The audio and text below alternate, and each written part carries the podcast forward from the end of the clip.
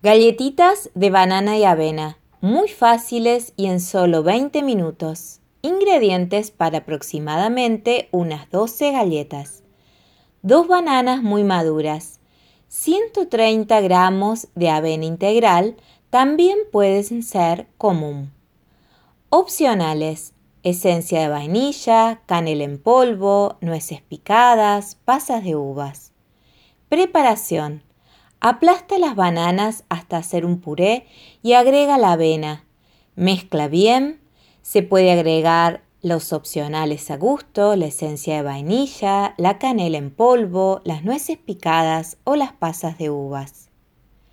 Aceitar una fuente para horno. Armar bolitas con la mano y aplastarlas un poco. Cuando estén más finas, más crocantes. Hornear unos 15 minutos a 180 grados.